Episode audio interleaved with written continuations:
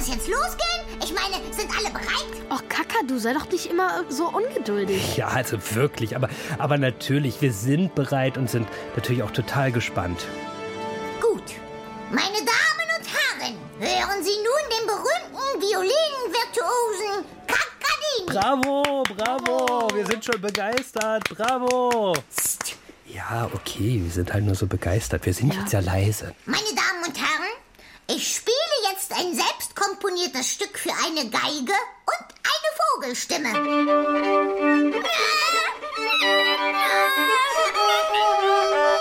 Ja, reicht schon, reicht schon. Äh, interessant, kann man sagen. Oder was ja, meinst du? Äh, sehr äh, deliziös. Ja, deliziös. Aber es ist natürlich so, Kakadu, der hängt sich immer sehr rein, weil er natürlich mithelfen möchte, eure Fragen zu beantworten. Denn darum geht es heute. Wie kommt eigentlich der Klang in die Geige? Deutschlandfunk Kultur. Kakadu, der Kinderpodcast. Hallo, wir sind es. Ferdinand? Und Tim, grüße euch. Hallo. Sag mal, Ferdinand, wie ist das bei dir? Spielst du eigentlich Instrumente? Ja, ich habe Trompete eine lange Zeit gespielt, Mhm. ich glaube eineinhalb Jahre. Und jetzt Klavier seit dreiviertel Jahr ungefähr. Bei Trompete, da muss man ja auch immer so die Lippen ganz eng so zusammenpressen ein bisschen, ne? Damit man dann Ton macht. Habe ich das richtig Ja, oder ist das komplett ne, falsch? Richtig, ja, aber es gibt ähm, eine Übung, die heißt Pferd und Biene. Pferd ist dann äh, sowas hier. Da muss man in dieses Mundstück die Lippen ranmachen und dann eben so machen. Oder die Biene ist dann das hier. Und dann ist das beim Pferd ist der Ton tief und bei der Biene hoch. Und dann gibt es die, die Bindeübung zwischen Pferd und Biene, wo man dann von dem Pferd zur Biene geht, von der Biene zum Pferd wieder. Ah, okay. Also wissen wir jetzt eigentlich schon so ein bisschen, wie man so mit der Trompete einen Klang produziert. Aber wir interessieren uns ja für die Geige. Und da lernen wir jetzt den Leonardo kennen. Er ist sozusagen Geigenfan. Und wir begleiten ihn jetzt in seine Geigengruppe, in der viele Kinder das Instrument lernen. Und das meistens schon, bevor sie in die erste Klasse kommen. Wir machen auf unseren Pappgeigen einmal meine kleine Geige.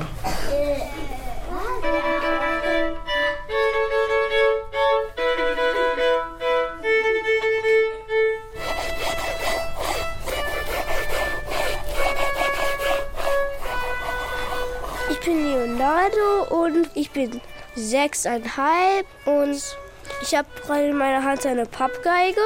Und es hat sehr lange gedauert, dass ich die große Geige bekommen habe und es ist auch ein bisschen schwierig, Geige zu spielen. Und man denkt immer, es ist einfach, aber es ist sehr schwierig. Ich bin Nicolo und ich bin sechs Jahre alt. Und wie sie aussieht, ist so ein Viereck. Und, und das ist und dann ist so ein Holzstab. Ich bin Fenna und ich bin sechseinhalb Jahre alt. Meine Pappgeige ist pink und dieser Holzstab ist in so einem Loch befestigt, der in dem Ka Karton ist. Und ja, Und wir haben uns so eine Pappgeige mal ausgeliehen. Die habe ich hier in Boah, diesem cool. Beutel. Magst du die mal auspacken? Ja, mache ich. Dann können wir einfach mal ganz kurz uns das genauer da angucken und vielleicht ein bisschen erforschen, Ja. wie diese Pappgeige funktioniert. Also hier äh, der Stab, es sieht äh, so ein Holz, so ein runder Holzstab. Und dann ist da so aus so Leder mit so ähm, Tesafilm sowas befestigt, wo da glaube ich der Daumen reinkommt. Da ist ein Radiergummi dran mit so einem Gummi dran Gummiband. gemacht, ne? Ja. Genau, und dann ist hier so äh, viereckiges Papp, äh, Pappkarton könnte Pappkarton, man sagen. Ne? genau. Und dann ist da so ein Holzstab in dem Pappkarton vorne drin. Sieht ein bisschen aus wie so ein großer Lolli im Prinzip. Ja, dann ne? kann man wie so ein eckiger Lolli. Und kann man so streichen.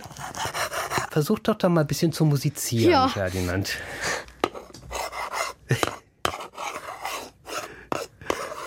Und wenn du mit dem Gummi da mal versuchst, irgendwie.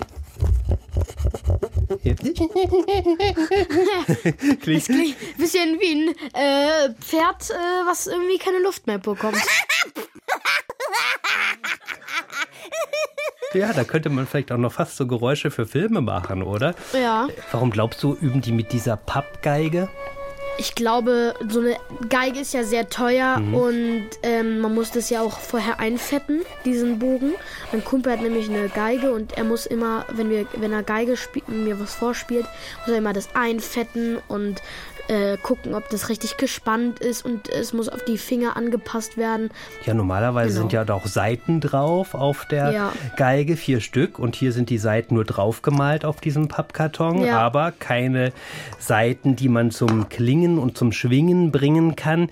Tja, also lassen wir uns das nochmal erklären von Leonardos Geigenlehrerin Esther Freimadel. Die unterrichtet schon ziemlich lange Geige und alle Vorschüler fangen bei ihr auf der Pappgeige an. Vorher hören wir aber noch mal ganz kurz, wie es klingt, wenn die Gruppe dann auf echten Geigen spielt. Warum haben wir eigentlich mit den Pappgeigen gespielt zuerst?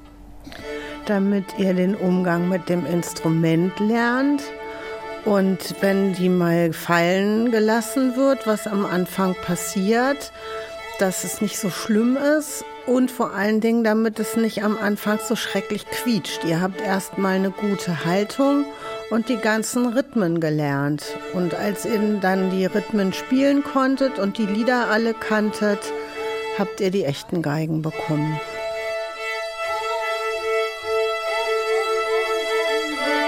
Hey! Oh, euer Hey! Muah. Sehr schön. Ja, finde ich auch, ja. kann man sagen, oder? Das, das, klingt das, schon ganz gut. Das klang schon wie so ein kleiner Kinderchor. Ja, und wir forschen ja so ein bisschen dem Geigenklang nach. Wie würdest du den eigentlich beschreiben, den Geigenklang? Ja, er hört sich wie so ein typisches Streichinstrument äh, an und der hört sich an, als würde man vielleicht mit den Schuhen irgendwo quietschen oder so. So ein bisschen quietschig ja. ist es schon. Ne? So, Aber schön quietschig auf eine ja. Art, kann man auch sagen. Ja, ähm, wir fragen uns natürlich, wie entsteht dieser Klang? Wie kommt da die Musik aus der Geige raus oder vielleicht auch erstmal in die Geige rein?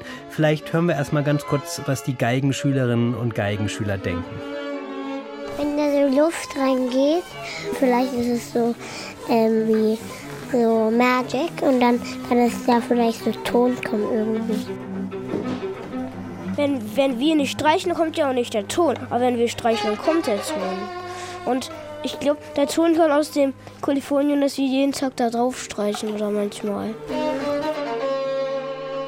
Also, ähm, der Ton vielleicht kommt aus diesem Bogen, wo die Pferdehaare sind. Ich denke, dass der Klang ist eher so ein Echo, weil da sind ja so welche Löcher, also keine Löcher, aber so. Ähm, und da geht dann die Luft rein und dann findet die den Weg nicht mehr so raus. Dann geht sie so an die Wände von der Geige und dann macht es so ein Echo. Ach, ich fand das schon gut. Das mhm. ist wie Magic, ja, oder? Ja, so, so Zauberei. Ja, es wirkt fast so auch ein bisschen. Aber das hm? sind äh, schöne Ideen, was die Kinder haben. Absolut. Und ich meine, da waren ja schon einige Fachbegriffe dabei. Zum Beispiel der Geigenbogen mit den Rosshaaren. Du hast ja erzählt, du hast das bei deinem Kumpel schon beobachtet. Was macht man mit dem jetzt eigentlich? Genau, die muss man einfetten, dass man besser streichen kann und dass die Pferdehaare nicht reißen, mhm. müssen die eben eingefettet werden. Das ist dieses äh, Kolophonium, von dem da gerade die Rede war. Aber äh, wenn der Bogen jetzt schön eingefettet ist, was macht man dann damit? Also den Bogen streicht man ja über die Seiten mhm. und dann werden die Seiten in Schwingungen gesetzt und dann vibrieren die so, dann bewegen die sich ganz schnell. Wir gucken uns das gleich nochmal ganz genau an. Auf jeden Fall können wir schon mal festhalten, da wird etwas in Schwingung gebracht. Ja. Kann man schon mal so sagen. Und da hast du gesagt, ja, es ist natürlich auch noch wichtig, dass man diesen Bogen, die Rosshaare ordentlich da quasi bestreicht mit diesem speziellen Harz, was vielleicht auch wie so eine Art Zaubermittel funktioniert, das dann die Pferdehaare besonders zum Klingen bringt. Oder wie ist das? Die Geige ist ein Streichinstrument und der Körper, auch Korpus genannt, ist ein Schwingungsraum, der mit dem Bogen in Schwingungen versetzt wird. Der Bogen streicht über die Saiten und das Kolophonium raut die Bogenhaare auf. Die sind vom Pferdeschweif und sind eigentlich ganz glatt. Und dann muss man das Kolophonium wie so eine Art Skiwachs da dran schmieren, damit die Bogenhaare aufgeraut werden und die Saiten in Schwingung versetzen. Und diese Schwingung wird über ein Holzstück, das Steg genannt wird, auf den Geigenkörper übertragen. Und der vibriert dann und aus den Schalllöchern, da kommt dann der Ton raus. Huiuiuiui, ganz schön viele Infos, Ja. oder? Wir dröseln das jetzt mal so ein bisschen auf. Also, Kolophonium haben wir gehört, ist dieses Geigenharz. Ja. Das streicht man auf die Bogenhaare, damit die sich aufrichten und die Saiten der Geige zum Schwingen bringen. Ja, und diese Schwingungen, die erzeugen dann einen Schall. Was ist das eigentlich genau, Schall? Schall ist äh, sozusagen den Ton, den wir hören. Ja, also im Prinzip kann man erstmal sagen, Schall ist eigentlich alles, was wir so hören. Ne? Kann Genau. auch Klonk von der Tür sein oder wenn ich einmal mal kurz hier aufstampfe, erzeugt das auch einen Schall. Und dieser Schall, der besteht aus Schwingungen der Luft und verbreitet sich eigentlich ähnlich wie die Wellen im Wasser. Deshalb spricht man auch von Schallwellen. Und jetzt hat die Geigenlehrerin gesagt, der Geigenkörper, also dieser Hohlkasten mit den Löchern, ist wie ein Schwingungsraum. Lass uns das mal ausprobieren. Wir haben Ja. hier nämlich so, was hast du da, diese Kästchen da, ne? Ach ja, ich habe hier so eine Plastikkästchen so und Gummis, die kann ich mal rüberspannen. Vielleicht kannst du einmal ganz kurz mit den Gummis, bevor du es drüber spannst, mal kurz so einen Ton erzeugen. Wir hören uns erstmal die Gummis ohne Kästchen an. Wie klingt es? Tut dir nicht weh? Ja, bisschen stumpf. Kann man auch so schön mehr Ja. mit flitschen, ne? Ja. Also, bei mir wäre es natürlich jetzt schon, wenn ich das gemacht hätte, sofort gegen die Nase geflogen. da habe ich ein besonderes Talent dafür. Und jetzt machst du was? Ich mache jetzt den Gummi über diese Plastikdose drüber. Ne? Also das ist so ein offenes Plastikkästchen. Nummer, Blauer Gummi ist das. Gummi, Gummi Nummer 1, Ja, dann nimm noch mal einen roten mit dazu. Gummi Nummer 2 Ah, das klingt schon fast wie so eine Geige, ne? Und? und Gummi Nummer 3. Okay, alles klar. So, und jetzt. Vorsicht. Nicht, dass die Nase dazwischen kommt. So, Jetzt lass mal deinen kleinen Kasten erklingen. Sehr schön. Was, was ist jetzt der Unterschied zum Gummi, was nur so erklingt und zum Gummi, was jetzt über den Kasten gespannt ist? also dieser ähm, Plastikkasten ist ja wie dieser Hohlkörper. Und zum Beispiel dieser rote Gummi ist ein bisschen größer als die anderen. Der ist nicht so stark gespannt, also ist er tiefer. Und der ähm, blaue, der ist, glaube ich, am höchsten hier, der blaue. Und der rote ist eben am lockersten. Ja, und der Schall ist natürlich jetzt viel lauter, als er vorher war, als wir nur das Gummi hatten, ne? Genau, das ist ja, wie sie gesagt hat, der Hohlkörper vibriert dann und ähm, verstärkt den Ton. Genial! Ja, also damit haben wir eigentlich das nochmal nachvollzogen, dass die Geige wie so ein Schwingungsraum funktioniert, weil diese Box ist ja quasi wie der Geigenkörper ne? ja. und funktioniert auch wie so ein Schwingungsraum. Und man sagt dazu auch Resonanzkörper und umso größer der ist, desto lauter ist dann der Schall. Leute, die sich damit besonders gut auskennen, das sind natürlich Instrumentenbauer, also solche, die zum Beispiel so wunderbare Geigen bauen. Und äh, wir haben unsere Kakadu-Reporterin Silvia zusammen mit Leonardo zu Instrumentenbauern geschickt, zu Geigenbauern. Mira und Gideon sind das. Die beiden bauen Geigen in ihrer Werkstatt in Werder in Brandenburg. Und gelegentlich schauen dabei auch ihre beiden Söhne Milo und Jona zu. Also es gibt ganz große Schränke mit ganz, ganz, ganz viel Holz. Und ähm, also ja, es gibt ganz, ganz, ganz viele Schubladen. Und es gibt ganz, ganz viele Werkzeuge. Was sind denn das eigentlich so für Werkzeuge? Also hier sind kleine Hobel. Und da sind noch große Hobel. Das ist Hobeln. Äh, mit einem ganz kleinen Hobel wird, wird sowohl die Außenform als auch die Innenform von der Decke und vom Boden von der Geige geformt. Das hört sich dann so an.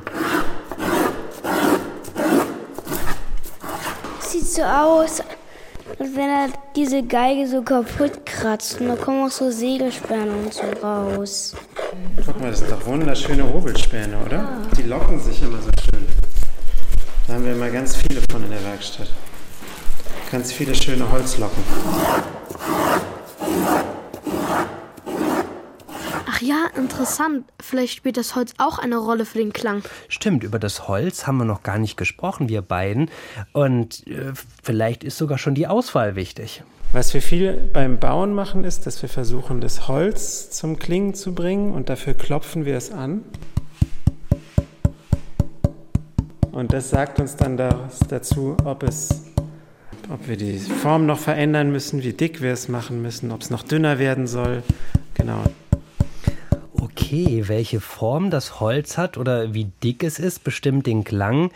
Und es gibt anscheinend vielleicht auch Hölzer, die besonders schön klingen. Hast du eine Vorstellung, welches Holz vielleicht besonders schön klingen könnte? Mm, weil ich glaube, vielleicht äh, Kirschbaumholz oder sowas. Weil so eine Kirsche auch schon so schön aussieht und Ja, so leckere Früchte ja. hat. Lass uns mal hören, mit welchem Holz da so gearbeitet wird. Zum Geigenbauen benutzen wir einmal für die Decke, das heißt, das ist vorne, wo die F-Löcher drin sind, benutzen wir ein Weichholz, das ist Fichte. Fichte ist ganz toll, weil es in der, in der Länge ist es ganz, ganz stabil und in der Breite ist es relativ flexibel und es hat sehr, sehr, da bewegen sich die Schallwellen, die bewegen sich ganz schnell in Fichte und deswegen ist es so gut. Wird auch zum Beispiel im Klavierbau benutzt. In vielen Instrumenten wird Fichte benutzt, weil es so ein tolles Instrumentenholz ist. Und den Rest machen wir aus Ahorn, aus diesem Ahorn, der so einen tollen Tigereffekt hat, der so ganz schön aussieht. Tiger-Effekt. Ich glaube, das heißt, dass dann so Streifen drauf sind, bisschen Ja. auf der Geige. Ne? So Sieht wie man als würde manchmal. da so ein Tiger an einem Baum kratzen. Also meint wirklich dann diese, dieses spezielle Muster, diese Streifen oder auch so verschiedene Brauntöne, die dann so schön schimmern auf dem Holz von der Geige. Und dann war ja noch von diesen F-Löchern die Rede. Und guck mal, was ich hier habe. Ja, das ist so ein Holz. Kleines Holzplättchen Ja, so ein, Prinzip. Hol- ne? so ein viereckiges Holzplättchen, wo so ein F reingeschnitten wurde. Mhm.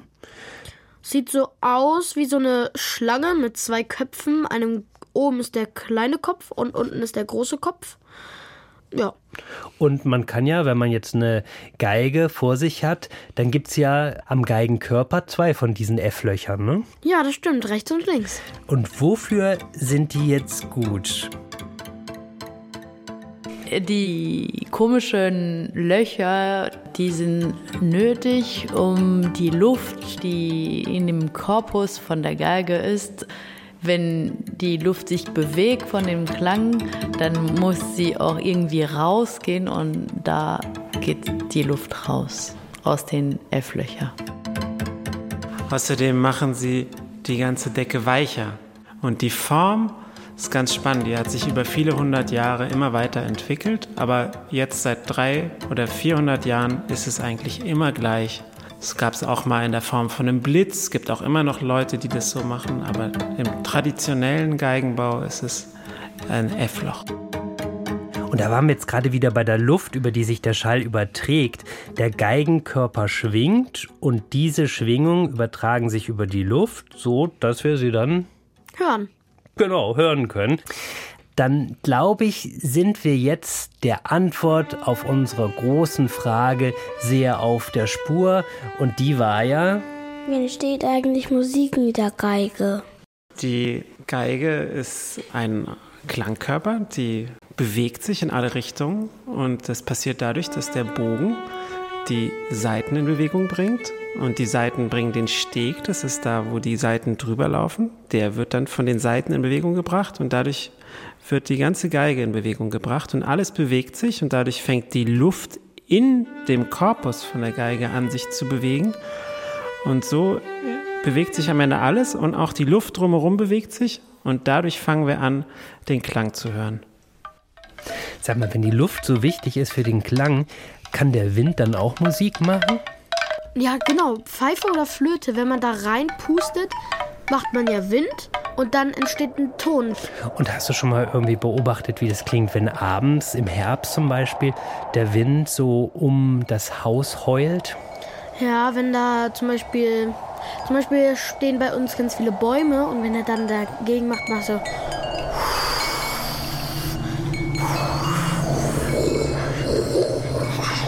Manchmal pfeift es auch so Ja. ein bisschen, ne?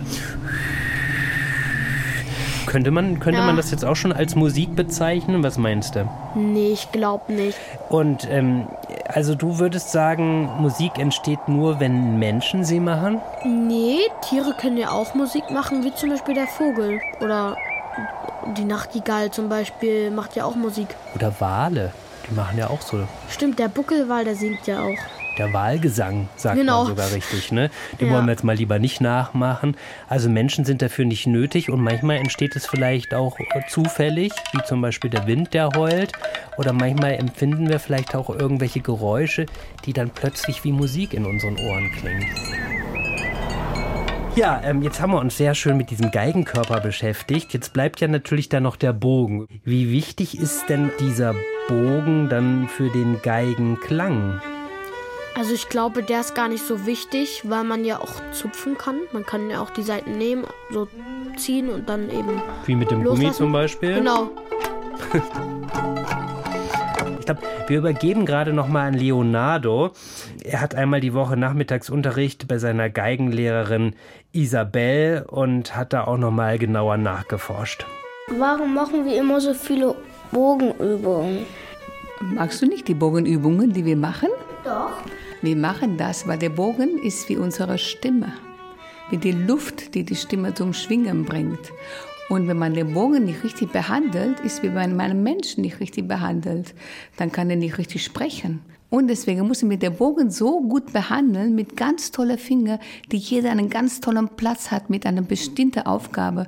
So können die Finger dem Bogen helfen, dass er sich frei entfaltet und seine Stimme, die Stimme der Geige rauskommt.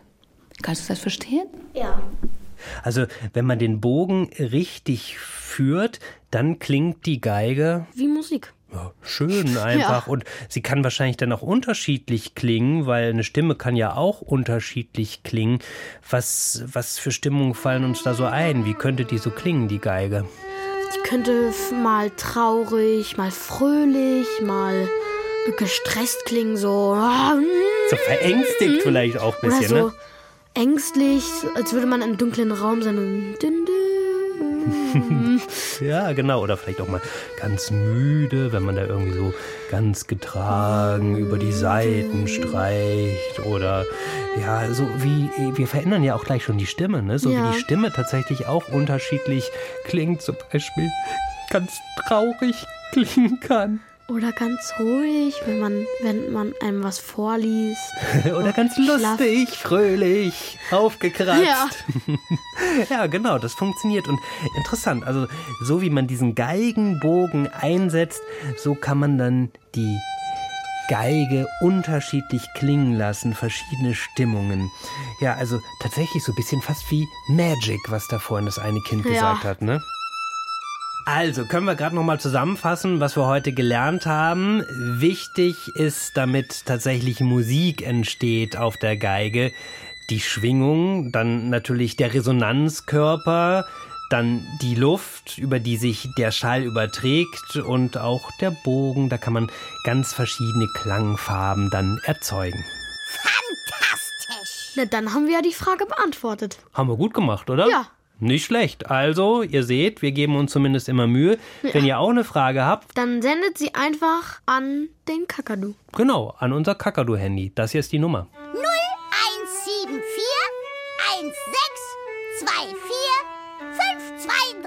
Immer her mit euren Sprachnachrichten und alle Folgen vom Kakadu Kinder Podcast, die gibt's wo? Auf www.kakadu.de. Und natürlich auch überall, wo es Podcasts gibt. So, und ich würde sagen, wir hätten uns jetzt zum Abschluss so ein bisschen entspannte, schöne Geigenmusik verdient, oder? Meine Damen Nein, nein, nein, nein, nein. Da- danke, danke. Nee, Kakadu, das, war, das das war da genug. Das, Das, können wir genug. nicht annehmen. Das können wir nicht Ja. annehmen, dass der, dass der Maestro hier nochmal spielt. Genau. Oder wir durften das ja einmal heute genießen. Ich glaube, wir lassen das jetzt erstmal die Anfänger machen. Leonardo, der hat ja seine Geigengruppe, ne? Und die haben neulich ein richtig tolles Konzert gegeben. Und da hören wir jetzt nochmal kurz rein. Vorher sagen wir Tschüss, wir sind Ferdinand? und Tim. Und jetzt lass die Geigen klingen.